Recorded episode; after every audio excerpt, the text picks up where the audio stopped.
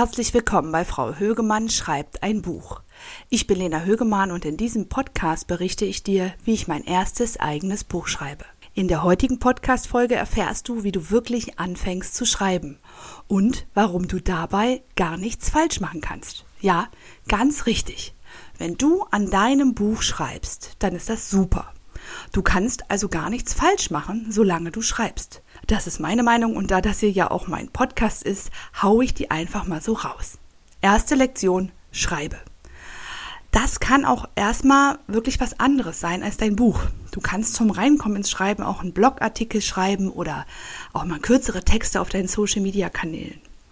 Es geht darum, dass du dich traust, deine Gedanken zum Ausdruck zu bringen. Also ich habe beispielsweise wirklich angefangen bei meinem Instagram-Kanal erstmal ein paar Gedanken zu sortieren und aufzuschreiben, zum Beispiel zum Thema Dankbarkeit. Und das hat mich total gefreut, weil ich darauf dann wirklich auch Zuspruch bekommen habe oder auch eine Rückmeldung. Einfach anzufangen, wirklich Gedanken zu teilen. Das ist, finde ich, gar nicht so leicht. Dann habe ich an meiner Website gearbeitet und dort veröffentliche ich seit kurzem wirklich Blogartikel zu Themen, die mir wichtig sind. Schau gerne mal da rein, wenn dich das interessiert.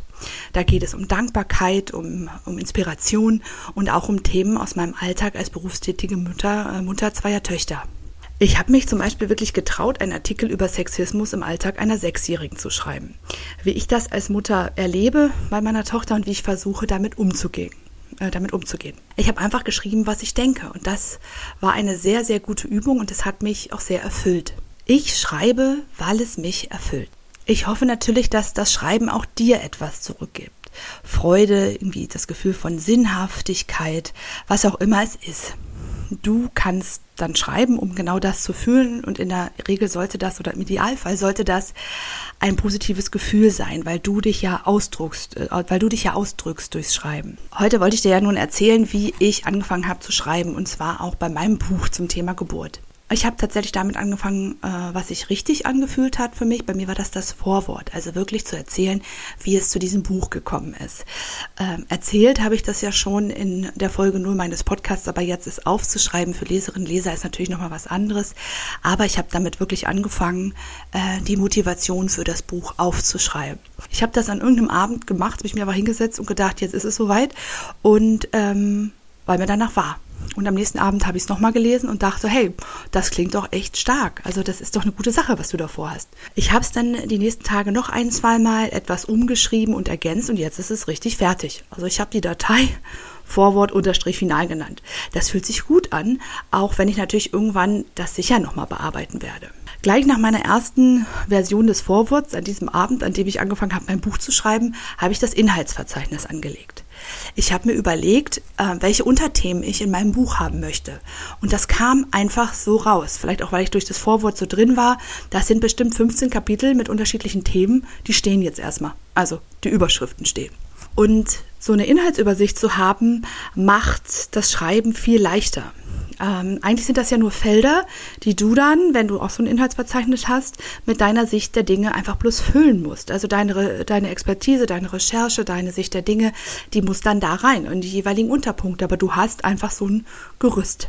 Und du hast ein Gerüst, was du dir angucken kannst und bei jedem Schreiben kannst du überlegen, ja, wozu habe ich heute Lust? Wozu, womit will ich mich heute beschäftigen? Was fülle ich heute mit Inhalt? Und wonach fühle ich mich? Also ich schreibe nur, wenn mir danach ist. Ich mag mich nicht dazu zwingen.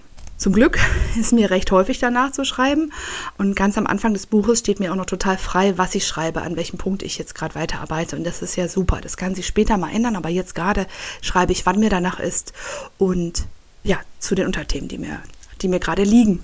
Ich hatte neulich eine sehr starke Erkenntnis, ähm, was mein Inhaltsverzeichnis betrifft, die würde ich gerne noch mal äh, mit dir teilen heute.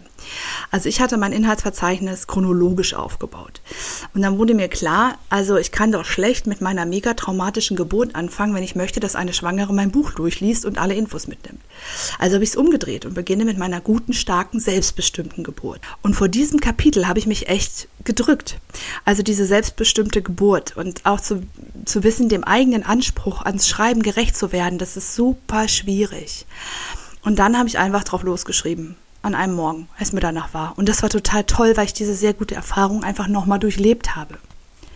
Klar habe ich mich erschrocken, äh, als mir klar wurde, wie viel ich da gerade von mir preisgebe und wie verletzlich ich mich mache. Ich habe dann aber festgestellt, dass das der Sinn der Sache beim Schreiben ist.